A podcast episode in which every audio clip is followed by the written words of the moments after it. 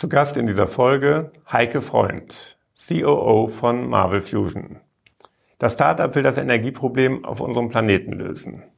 Und mit Heike spreche ich über neue Ansätze in der Kernfusion, den Spagat zwischen Grundlagenforschung und konkretem Output und wir sprechen darüber, wie man einen Unternehmenswert entwickelt, ohne dass es konkrete Umsätze gibt. Herzlich willkommen bei Impact X, dem Netzwerk für Unternehmer, die etwas bewirken. Herzlich willkommen, Heike. Seit Jahrzehnten ist es ein Menschheitstraum und ihr arbeitet genau an dem Thema Kernfusion. Vielleicht erzählst du uns erstmal ein bisschen was darüber.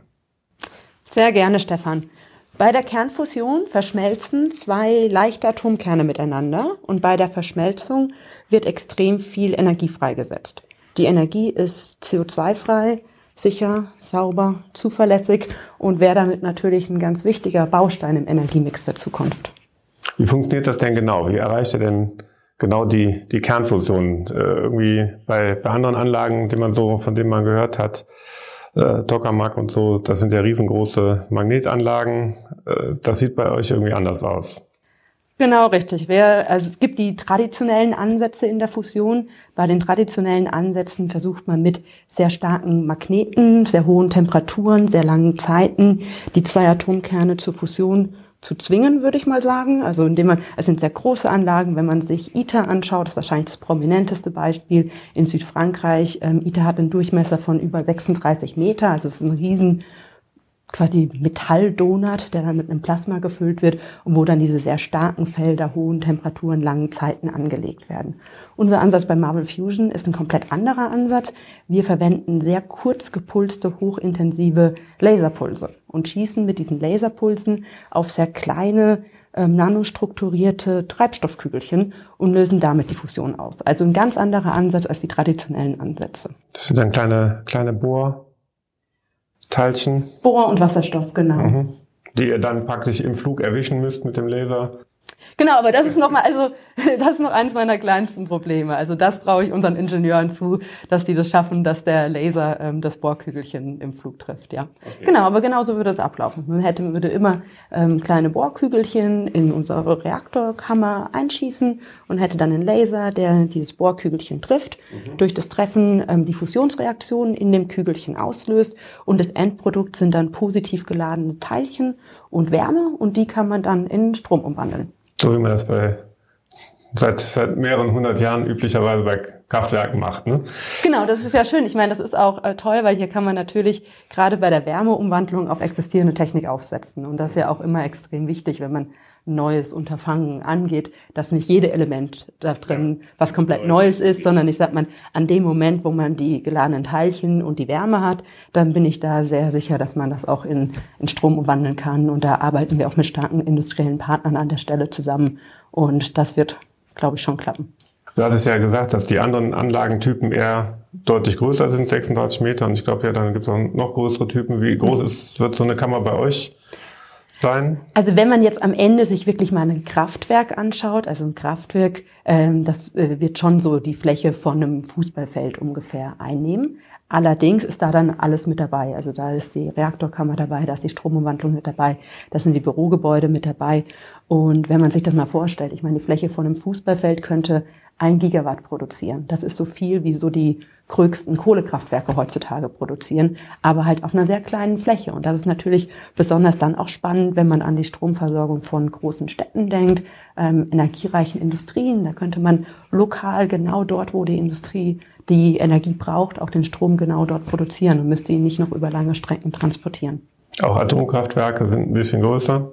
Aber damit hat das irgendwie nichts zu tun. Ähm, klassische Atomkraftwerke sind ein Stück weit größer und die Fusion ist wirklich genau das Gegenteil von der klassischen äh, von der klassischen Atomspaltung. Also bei uns fusionieren wir Atomkerne, wir spalten keine Atomkerne und die großen Vorteile sind, dass wir auf der einen Seite keinen langlebigen radioaktiven Müll produzieren und dass wir auch kein Risiko einer Kettenreaktion haben. Bei uns, wenn der Laser aus ist, dann funktioniert nichts mehr. Also von dem her ist es, ähm, ist es sicher und es ist sauber. Und ich glaube, das ist genau die, die Energiequelle, die wir in Zukunft brauchen hat es eben schon mal so ein bisschen gesagt, aber wie viel Strom wird man damit produzieren? Also man kann sich da verschiedene Größen vorstellen von 500 Megawatt bis zu einem Gigawatt. Um es mal so einzusortieren, also ein Gigawatt ist das, was heute ein großes ähm, Kohlekraftwerk oder auch ein großes Atomkraftwerk produziert. Damit kann man ungefähr zwei Millionen Haushalte mit Strom versorgen. Und wo steht ihr dann technologisch im Moment? Das heißt, wo steckt ihr im Moment eure, eure Energie rein, eure Arbeitsenergie äh, rein? Was versucht ihr im Moment zu knacken? Also wir sind momentan an einem sehr, sehr spannenden Punkt in der Firma. Wir haben vor ungefähr zweieinhalb Jahren wurde die Firma gegründet und wir haben hier in München die besten Laserwissenschaftler, Plasmawissenschaftler, Physiker, Ingenieure der Welt zusammengezogen und haben in den letzten zwei Jahren auf der einen Seite dieses sehr neuartige Fusionskonzept entwickelt und haben jetzt letztes Jahr auch schon drei große experimentelle Kampagnen gemacht, um diese Technik zu validieren. Und das ist auch der Punkt, an dem wir gerade stehen. Also wir stehen momentan an dem Punkt der experimentellen Validierung der Physik. Wir werden auch dieses Jahr wieder Experimente an externen Anlagen durchführen. Aber parallel zu der Validierung der Physik entwickeln wir momentan auch schon die komplette Kraftwerkstechnologie. Weil ich glaube, es ist extrem wichtig, um unseren schon auch ambitionierten Zeitplan einhalten zu können, dass man so viel wie möglich auch Themen parallelisieren kann und dass man, während man die Physik validiert, jetzt trotzdem schon die Technologie, also Lasertechnologie, Kraftwerkstechnologie und so weiter parallel entwickelt. Und das unterscheidet uns wahrscheinlich auch als Startup dann von einem wissenschaftlichen Betrieb. Da wollen wir auf jeden Fall gleich auch noch ein bisschen drüber Sehr sprechen, gerne. dieser Spagat in Richtung Wissenschaft und Wissenschaft, äh, Technologie und Startup. Vielleicht aber noch, ein, noch ein Punkt äh, zur Technologie selbst. Das heißt, im Moment beschäftigt ihr euch damit mit dem, mit dem Laser, wie man den eigentlichen Fusionsprozess mal angeworfen bekommt. Dass man, man steckt mit dem Laser Energie rein und im, im Moment geht es darum, dass man nachher durch den Fusion, den, durch das Anwerfen des eigentlichen Fusionsprozesses dann mal irgendwann mehr Energie rausbekommt. Es ist natürlich am Ende, muss man durch die Fusion mehr Energie rausbekommen, als man reinsteckt. Es ist aber so, dass man sehr viele Parameter hat, an denen man, an denen man spielen kann. Also es ist auf der einen Seite die Form des Laserpulses. Also ein Laserpuls hat ja verschiedenste Parameter von der Pulslänge, der Wellenlänge, der Intensität und, und ähnlichen Themen. Dann hat man auch bei diesen nanostrukturierten Treibstoffkügelchen, natürlich ganz verschiedene Arten, wie man diese Strukturen anordnen kann. Und was wir momentan machen, ist sowohl in sehr umfangreichen Simulationskampagnen, die dann auch auf High-Performance-Clustern laufen und so weiter. Also das kann man nicht nur auf dem kleinen Computer zu Hause simulieren. Ähm, scannen wir diesen kompletten Parameterraum, um da ähm, Optima zu finden. Und auf der anderen Seite sind wir in der experimentellen Validierung, also wo wir verschiedene Teilaspekte nachprüfen. Und so ein Teilaspekt nachzuprüfen, ist am Ende dann nicht nur, hat die Fusionsreaktion stattgefunden oder nicht, sondern wir schauen natürlich auch so Themen an wie, wie tief äh, dringt so ein Laserpuls in dieses Treibstoffkügelchen ein, ähm, wie viel Energie des Laserpulses wird in dem Treibstoffkügelchen absorbiert und so weiter. Und also man kann dieses, sag ich mal, dieses große Problem Fusion in viele kleine Probleme runterbrechen. Und das ist auch extrem wichtig, weil man nur so, glaube ich, ähm, dieses Thema wirklich angehen kann. Also ein bisschen so cutting the elephant in slices. Okay. Und dann, wenn man das dann irgendwann geschafft hat, dass da mehr Energie rauskommt, dann ist das, was du eben gesagt hast, dann muss man die eigentlich die, die normalen Technologieprobleme, äh, Kraft, Kraftwerksankopplungen. Das heißt, dann wie hole ich dann die ja. Energie aus der Kammer raus äh, und, und mache sie letztlich nutzbar. Ne? Genau, aber wenn wir an dem Punkt sind, da, da siehst du mich hier strahlend durch München laufen, weil an dem Punkt, ähm, also wir unterscheiden bei uns schon immer sehr stark zwischen dem Science-Risiko und dem Technologierisiko. Mhm. Und wir sind momentan auf einem sehr guten Pfad, dieses Science-Risiko ähm, ja, stückweise herunterzufahren. Und an dem Punkt, wo es quasi nur noch ein Technologierisiko ist, da bin ich zu 100 Prozent überzeugt, dass wir hier in, in Deutschland und Europa so brillante Ingenieure haben und ähm, auch, auch tolle Unternehmen haben, mit denen wir Partnerschaften eingehen können, um dann diese geladenen Teilchen und den äh, um die Wärme in Strom umzuwandeln und um die Lasertechnik zu bauen und die Kammer zu bauen. Ja. Also muss ich dazu sagen, ich bin selber Ingenieurin vom Hintergrund. Das heißt, ich weiß, am Ende wird natürlich alles äh, länger dauern. Äh, wir werden Probleme entdecken, die wir heute noch gar nicht sehen können und so weiter. Aber ich bin überzeugt davon, wenn wir an dem Punkt sind, wo es ein reines Technologie, also Engineering-Risiko ist, dass wir das hier dass das Standard ist, ja. machbar ist. Okay. Also wir wollen ja auf jeden Fall gleich da noch auch noch mal ein bisschen weiter einsteigen, aber vielleicht erstmal, was ist denn der der Einfluss auf, auf, äh, auf die Umwelt, den ihr damit erreichen wollt? Was ist euer Impact? Unser Impact ist, dass wir eine CO2-freie Energiequelle zur Verfügung stellen können. Und ich glaube, äh, immer, also meine, das Thema Klimawandel ist in der aktuellen Berichterstattung aus jetzt Corona und irgendwie jetzt Ukraine-Russland-Krieg und so weiter ein bisschen fast in den Hintergrund gekommen. Aber ich glaube immer noch, dass die Bewältigung des äh, Klimawandels und ähm, für mich geht damit einher die Verfügungstellen von CO2-freien Energiequellen eine der größten Herausforderungen des aktuellen Jahrzehnts ist. Und mit unserer Technologie hat man eine CO2-freie, sichere, saubere Energiequelle und kann damit den Klimawandel stoppen. Also könnten wir eigentlich mit eurer Technologie dann die Energiewende hinbekommen, aber wahrscheinlich dauert es noch ein, noch ein Also zu deiner ersten Frage, ja klar. Also ich bin überzeugt davon, dass Fusion gerade im Mix mit den Renewables, Wind, Wasser und Solar, genau das Gegengewicht ist, was wir brauchen, weil es ist eine grundlastfähige Energiequelle und äh, das fehlt uns ja momentan bei den Renewables. Ich bin auch überzeugt davon, dass Wind, Wasser und Solar alleine gerade für Länder wie Deutschland nicht ausreichen werden, um genügend Strom souverän herstellen zu können. Ähm, von dem her braucht es aus meiner Sicht gerade für Länder wie Deutschland und auch diesen starken Industriestandort in Deutschland zusätzliche Energiequellen. Jetzt ist natürlich Wasserstoff in aller Munde. Da wird manchmal vergessen, dass Wasserstoff auch keine Energiequelle ist, sondern nur ein Energieträger ist, auch irgendwie wieder hergestellt werden muss, äh, wobei man ja mehr Energie reinstecken muss quasi im ersten Schritt. Auch hier könnte äh, mit Fusion lokal zum Beispiel Wasserstoff hergestellt werden und mit Fusion natürlich lokal Strom hergestellt werden. Also zu deiner Frage, ja, mit Fusion können wir die Energiewende schaffen. Und dann hattest du, glaube ich, eine zweite Frage noch angeschlossen, dass es ja noch ein bisschen dauert. Also unser Ziel ist es, in den nächsten zehn Jahren kommerzielle Fusionskraftwerke zu bauen. Und wer werden dann, wer wird dann euer Kunde sein?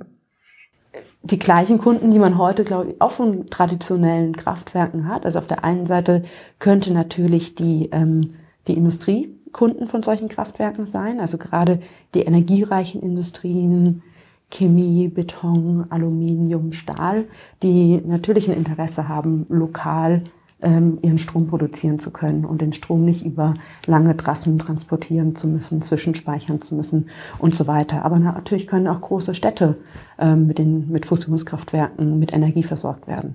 Und wenn ich mir da, sorry, noch äh, gerade auch so äh, Länder anschaue, wie zum Beispiel Indien. Ähm, in Indien habe ich sechs Monate im Jahr Monsun. Da hatte ich, habe ich weder Wind noch habe ich in der Zeit ähm, Solar. Und trotzdem muss ich da Megacities mit Strom versorgen. Ja. Indien wird in, in fünf Jahren äh, China bei der, äh, bei der Einwohnerzahl überholt haben. Das heißt, da habe ich Riesenländer, also wenn ich auch mal über den Tellerrand Deutschland und Europa hinausschaue, die in Zukunft ähm, Strom haben müssen. In Indien und China werden gerade über 400 Kohlekraftwerke neu gebaut.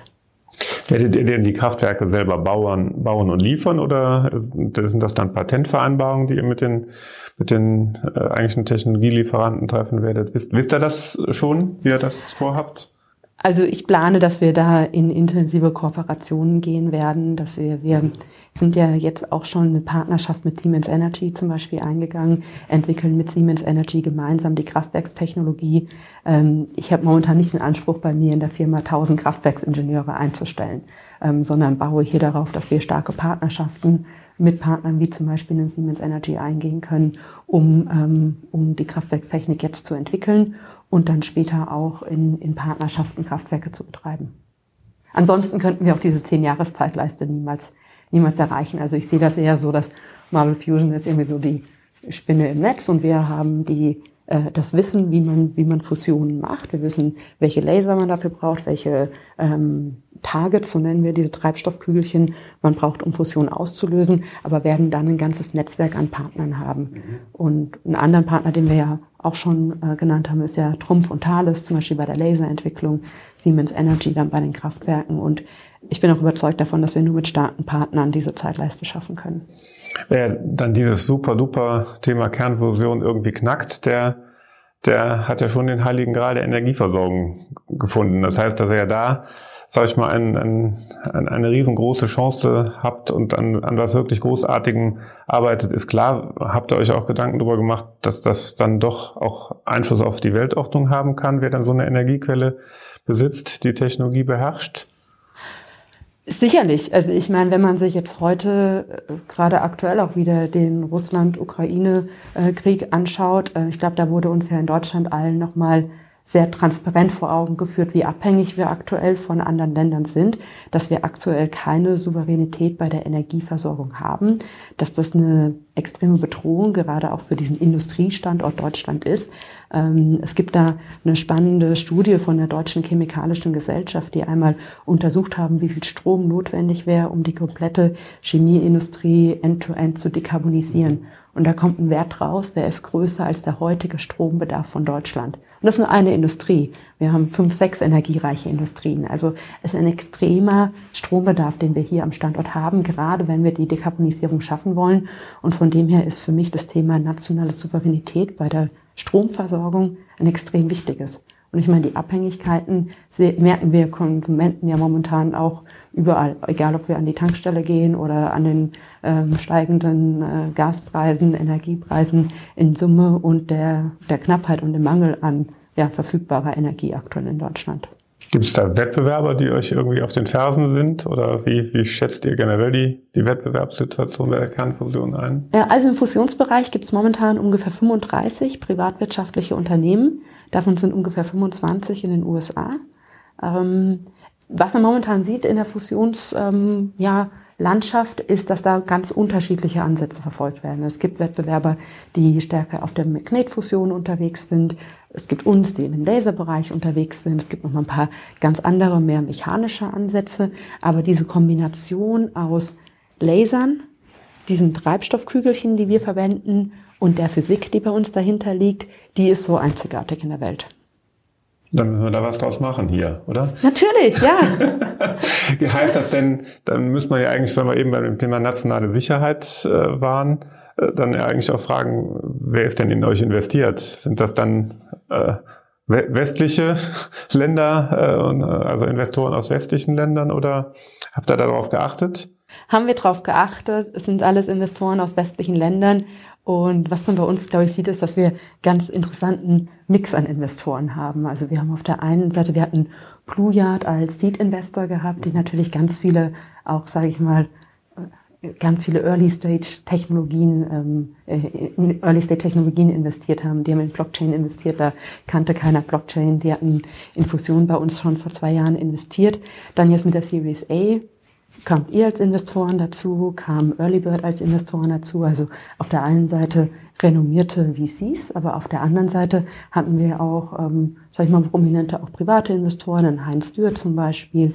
Wir hatten ein paar ähm, auch private Investoren aus den USA, die aber einen sehr starken Tech-Background haben, also diese Mischung aus privaten Investoren mit Tech-Background und ähm, renommierten VCs ist so momentan unsere Investorenstruktur.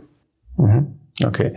Und ich sage mal, es ist ja eigentlich relativ ungewöhnlich, dass normale VC-Investoren in sowas investieren, was noch relativ grundlagennah ist.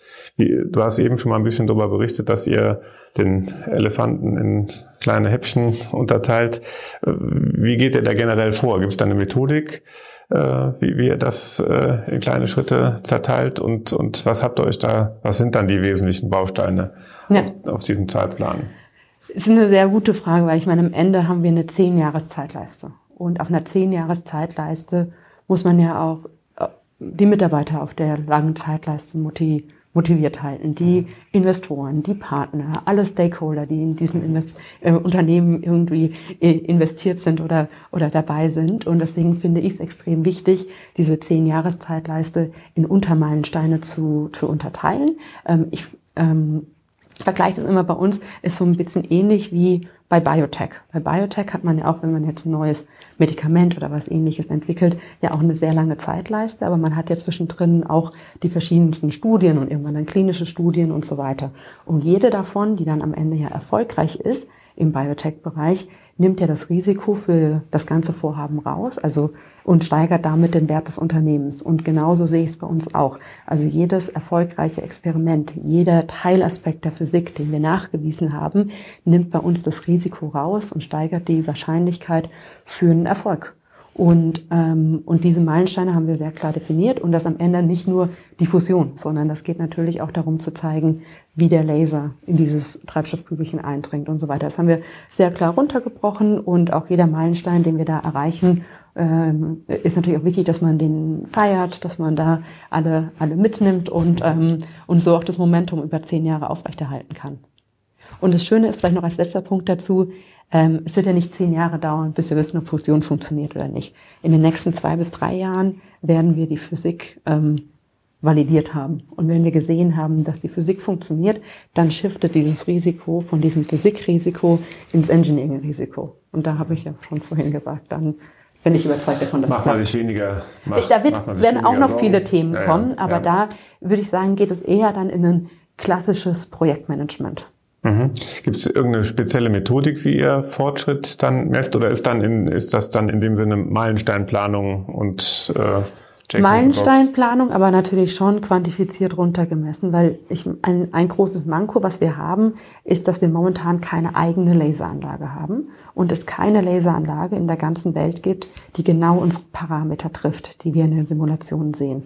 Jetzt hat so eine Laseranlage aber wahrscheinlich zehn verschiedene Parameter und in Einzelparametern finden wir immer Laseranlagen, die quasi, die jetzt zum Beispiel die Wellenlänge in dem Bereich haben, den wir es brauchen, oder die Pulslänge, aber dann haben sie nicht die richtige Energie oder und so weiter. Jetzt können wir unsere Simulationen aber natürlich auch anpassen und runterskalieren auf die Laserparameter, die wir in einer Laseranlage vorfinden und können damit, sage ich auch mal, bei nicht perfekten Laserparametern unsere Physik validieren, weil wir ja sehen, was wir in den Simulationen erwarten und das vergleichen können mit dem, was wir dann vorgefunden haben. Das heißt, ähm, auch dieses Jahr werden wir jetzt wieder an drei Laseranlagen mit ganz unterschiedlichen Parametersets Experimente durchführen und werden aus den Ergebnissen dieser Experimente auch eine Ableitung auf die Validierung der Physik vornehmen können. Und da zu deiner Frage ähm, haben wir nicht nur Meilensteine, sondern natürlich auch quantifizierbar, welche Parameter wir wo wie erreichen müssen. Mhm um auf diesem Pfad weiterzugehen.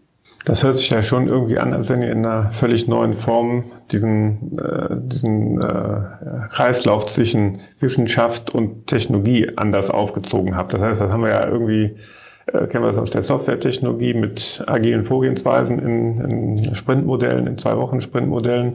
Die Industrie experimentiert gerade damit rum und wir versuchen, das ist, glaube ich, ja so, so ein bisschen Prototyp-Beispiel Tesla, wie man mhm. dann auf einmal agile Vorgehensweisen äh, auch in Produktionsprozesse reinbekommt. Und irgendwie hört sich das ja an, als wenn ihr, indem ihr auf einmal Facilitäten nutzt, Forschungsfacilitäten nutzt und euch Technologiesachen anguckt, also wenn ihr da dann doch äh, auch äh, irgendwie sowas wie agile Vorgehensweisen oder Kreislauf, Kreislaufvorgehensweisen auf, auf diese Schnittkante Technologie und Wissenschaft anwendet.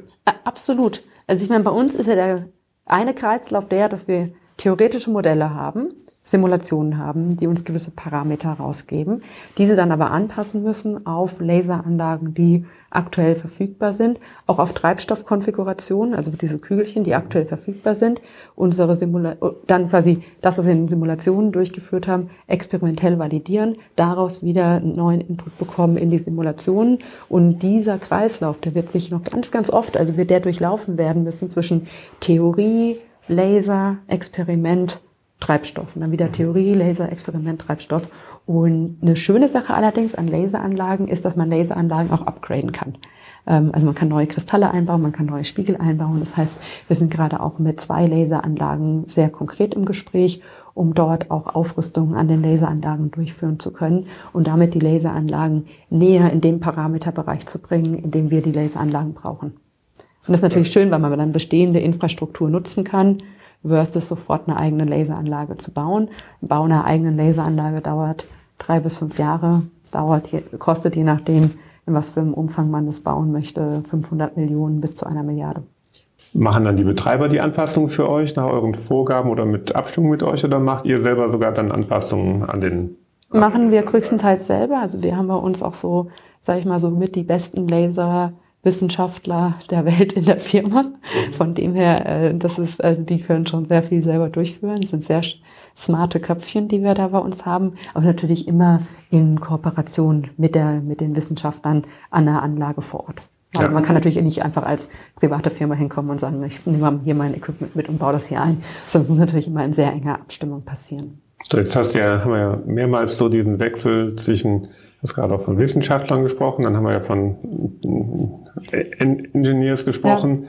So, das ist ja schon dann eine besondere Herausforderung, dass man in einer, in einer Company sowohl Wissenschaftler hat, äh, als auch dann Ingenieure hat und die irgendwie immer wieder auf den Punkt bringen muss, äh, wie sie das nach vorne bringen. Wie, wie findet man denn überhaupt so ein, so, so, so ein Team äh, und, und wie baut man das auf? Ja, also ich meine, das ist spannend, weil ich meine, wir haben bei uns ja tatsächlich, also wir haben führende Wissenschaftler, führende Ingenieure, aber auch führende Entrepreneure, ähm, alle zusammengepackt in eine Firma. Also so ein ich sag mal, Melting Pot aus irgendwie verschiedensten Kulturen und so weiter, also auch äh, Arbeitskulturen, die da zusammenkommen.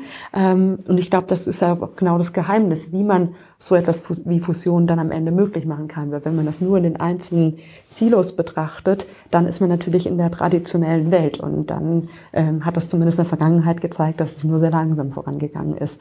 Ähm, wie findet man die Leute? Am Anfang sehr stark über die Netzwerke unserer eigenen führenden Wissenschaftler. Also unser CTO zum Beispiel ist Georg Korn, ist wahrscheinlich einer der besten Laserphysiker auf diesem Planeten, hat sehr lange mit Gerard Mourou zusammengearbeitet, der 2018 den Physik-Nobelpreis bekommen hat für Chirp Pulse Amplification, was, sage ich mal, die Technik ist, die wir der, auf der Laserseite auch bei uns in der Firma verwenden. Ähm, das heißt am Anfang sehr stark über die persönlichen Netzwerke, auch der Wissenschaftler, mit der Zeit dann auch immer stärker über, sag ich mal, wirklich offizielle Stellenausschreibungen, auch in, sag ich mal, jetzt nicht nur bei LinkedIn oder irgendwo, sondern auch in den führenden ähm, ja, Magazinen bei Nature und ähnlichen, wo wir dann unsere Stellen inserieren.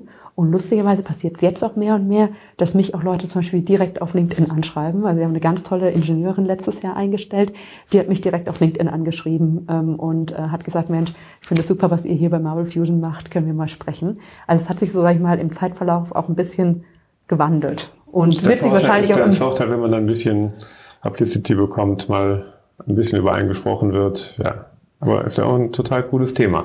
So, das heißt, das eine ist das Thema Finden und, und was für Menschen. Und da ist ja die Frage, jetzt hat man die und jetzt muss man die ja auch irgendwie zum Zusammenarbeiten ja. bewegen. Das heißt, habt ihr da, was ist die Idee, Org-Struktur und was habt ihr euch da für Gedanken gemacht?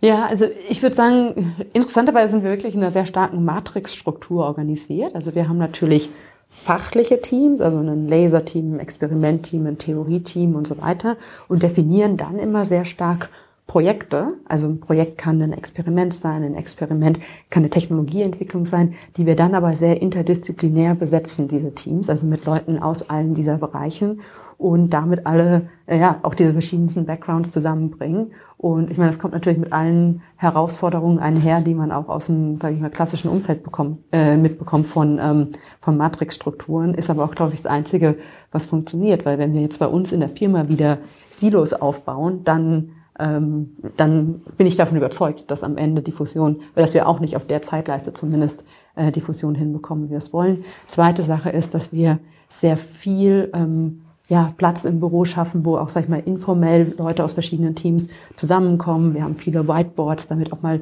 spontan da Whiteboard-Sessions und so weiter entstehen. Ähm, ich bin gerade dabei, neue Büroflächen auch hier in München anzuschauen, weil unser Team jetzt doch sehr stark gewachsen ist und da achte ich auch extrem darauf, dass ähm, man auch, sag ich mal, in der Art und Weise, wie die Büroflächen angeordnet sind, nicht Silos innerhalb des äh, Unternehmens schafft, sondern dass alles sehr offen ist, sehr transparent ist, sehr durchgängig ist und auch genau viele, sag ich mal, so Ecken schafft in einem Büro, wo auch informelle kreative Austausche stattfinden können. Weil natürlich ähm, ist natürlich auch so, wir, wir wachsen jetzt als Unternehmen. Am Anfang war natürlich immer per se jeder in jedes Thema und überall immer involviert. Und jetzt bei einer größeren Unternehmen, äh, jetzt sind wir gerade 40 Leute, werden dieses Jahr auf ungefähr 60 bis 70 Leute anwachsen. Da muss man natürlich deutlich stärker schauen, wie schafft man auch den Austausch zwischen den, den verschiedenen Teams. Wo habt ihr überall Standorte? Jetzt schon? Unser Standort ist hier in München. Ähm, wir haben, wir schicken natürlich unsere Teams immer, sag ich mal, raus in die Welt, wenn die experimentelle Kampagnen durchführen. Die dann durchaus Monate vor Ort, nehme ich an. Ne? Genau. Okay. Also so, ich sag mal, ein normales Experiment dauert so alles zwischen drei und sechs Wochen. Mhm. Und das heißt, und diese Hochleistungslaseranlagen stehen in den USA zum Beispiel, in Japan und so weiter. Das heißt, die Teams ähm, sind dann vor Ort bei den Laseranlagen, aber kommen alle immer wieder nach München zurück und ähm, ist aber gerade auch für den Austausch extrem wichtig. Mhm. Also, okay, also Homebase München und dann aber in den Laboren der Welt zu Hause quasi. So kann man sagen, genau. Spannend. Das hört sich ja dann auch tatsächlich an, als wenn man damit äh, ja wirklich coole Menschen finden wird. Äh, was ist euch wichtig für, für Teamstruktur, für Offenheit? Wie, wie schafft ihr so eine Atmosphäre von, von Offenheit und äh, offen sein auch für Diversity? Ich meine, Diversity hat bei mir hat ja ganz viele verschiedene Dimensionen. Diversity hat ja auf der einen Seite, ich sag mal, wir bekommen bei uns ja ganz unterschiedliche, sag ich mal, Studienhintergründe zusammen. Also bei uns, und es sind ja nicht nur die Laserwissenschaftler und die Plasmawissenschaftler und so weiter, sondern es sind natürlich ja auch äh, führende Anwälte, wir haben eine führende Anwältin bei uns eingestellt, bei uns wird natürlich extrem viel IP erzeugt und so weiter. Da müssen wir natürlich schauen, dass wir das anständig sichern. Also auf der einen Seite Diversity bei den Studienhintergründen, auf der anderen Seite haben wir auch eine enorme Diversity bei den, ähm, sagen wir mal, kulturellen Backgrounds. Also ich habe es zuletzt mal durchgezählt, von den 35 Leuten, die wir jetzt gerade hier in München haben, haben wir irgendwie 12 oder 13 verschiedene Nationen. Ähm, also von dem her ist äh, da schon mal eine extreme Diversity vorhanden.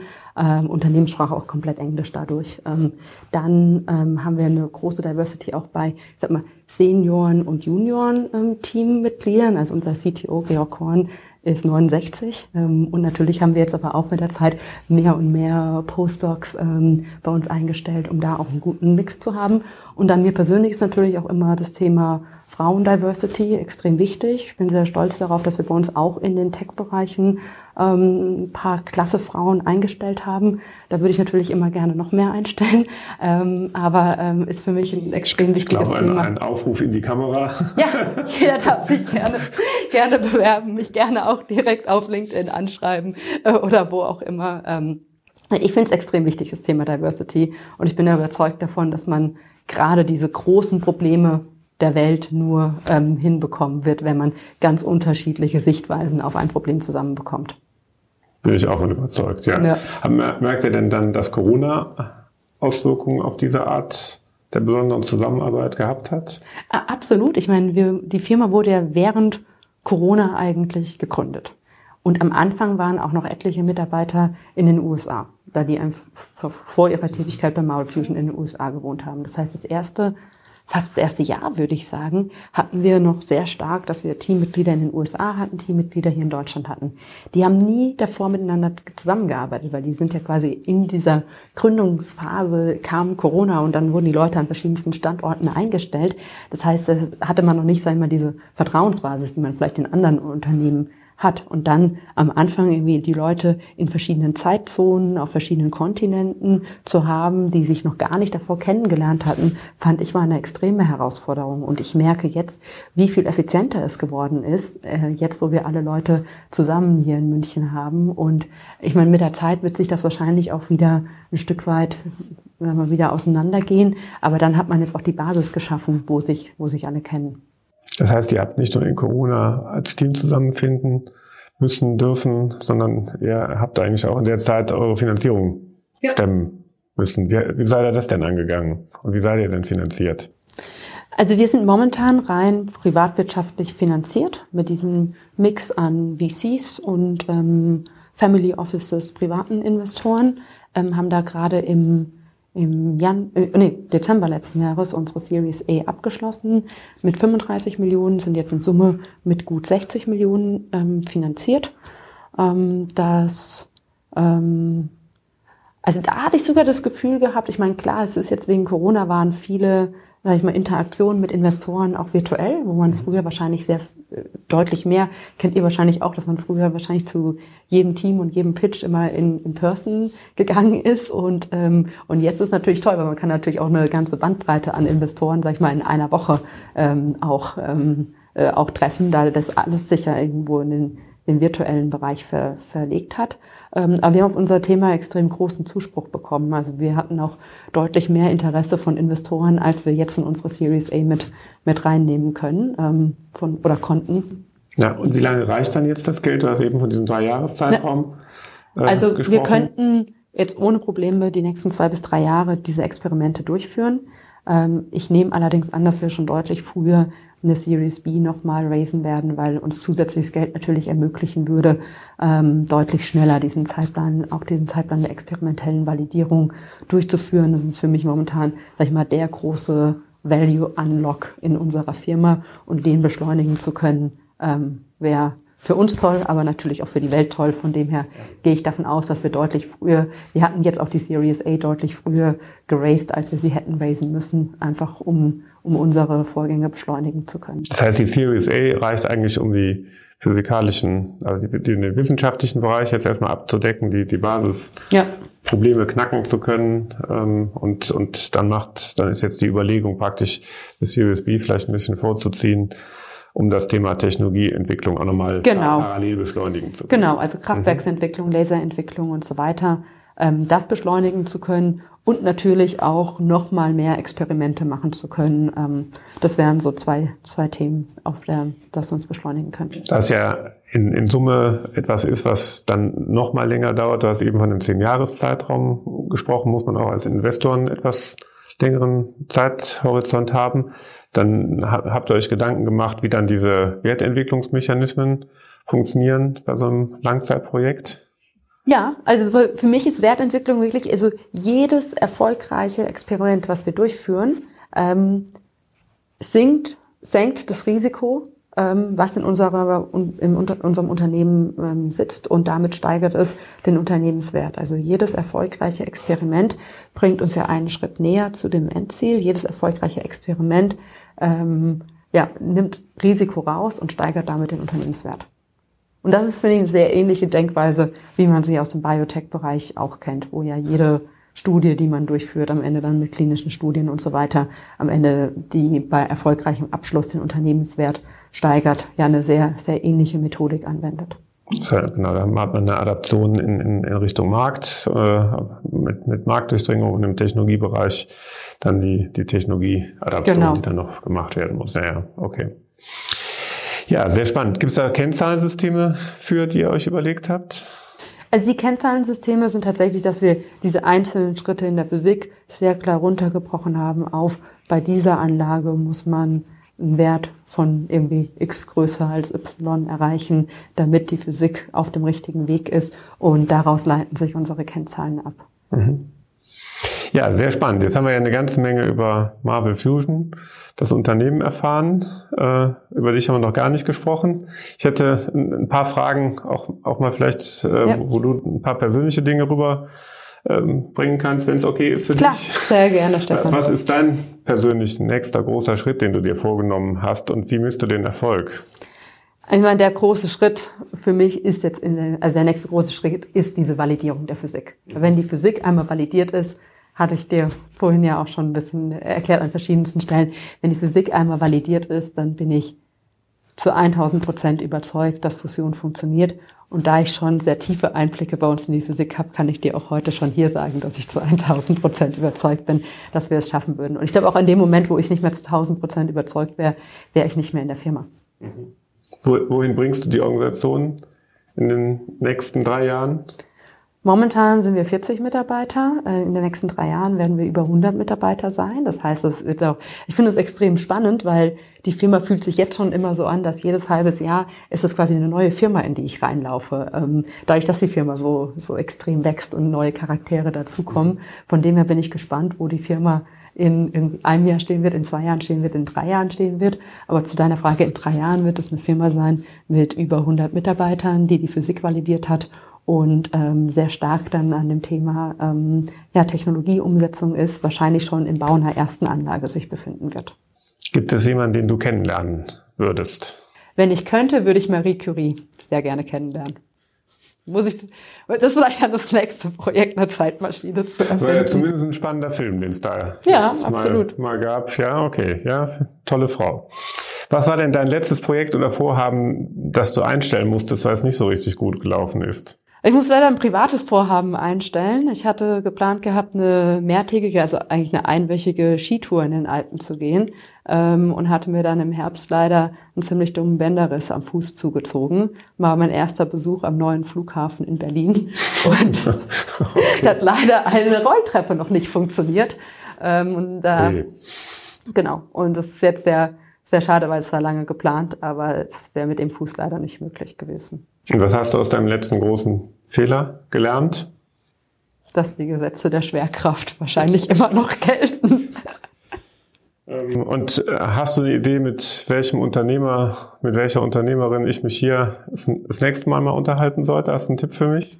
Ähm, also ich finde natürlich neben der ganzen Energiebranche, in der wir unterwegs sind, die zweite Branche, die ich super spannend gerade finde, ist die komplette Biotech-Branche, weil ich glaube, da wird es einfach in Zukunft alles möglich. Also ich glaube, die wird sich einfach so phänomenal verändern von irgendwie personalisierter Medizin und so weiter. Und ein Unternehmen, was ich da ganz ganz spannend finde, ist äh, Bit.bio mit dem Mark Cotter. Und ähm, der könnte dir alles zu Stammzellenforschung und so weiter erzählen. Und das finde ich einen extrem spannenden Bereich, sag ich mal, neben dem ganzen Energiebereich. Okay, hört sich, hört sich spannend an. Okay, danke dir. Ja, und damit sind wir eigentlich auch schon am Ende der heutigen Folge von Impact X. Und äh, also ich finde es wahnsinnig interessant, was du uns darüber gebracht hast, diese neue Arbeitsweise, ähm, Wissenschaft, Technologie, wie, wie ihr das versucht, äh, so, so ein, ja eigentlich ja so ein Moonshot-Projekt, sowas wie, wie so ein, wie so ein NASA-Projekt aus den 50er Jahren, eine riesengroße Herkulesaufgabe in kleine Schritte zu zerteilen, wie ihr diesen Spagat äh, Technologie und Wissenschaft hinbekommt. Also ich habe eine Menge gelernt. Ich hoffe, die Zuhörer, Zuschauer auch. Äh, vielen Dank, dass du heute hier warst. Ich fand es auch extrem spannend. Danke für die Einladung. Bleibt mir noch der Hinweis, Fragen und Anregungen gerne an impactx.stefanfritz.de. Weitere coole Interviews mit Impact-Unternehmern gibt es im YouTube-Kanal ImpactX, auf den üblichen Podcast-Kanälen und auf meinem Blog stefanfritz.de. Ich freue mich auf euer Feedback. Bis zum nächsten Mal, euer Stefan.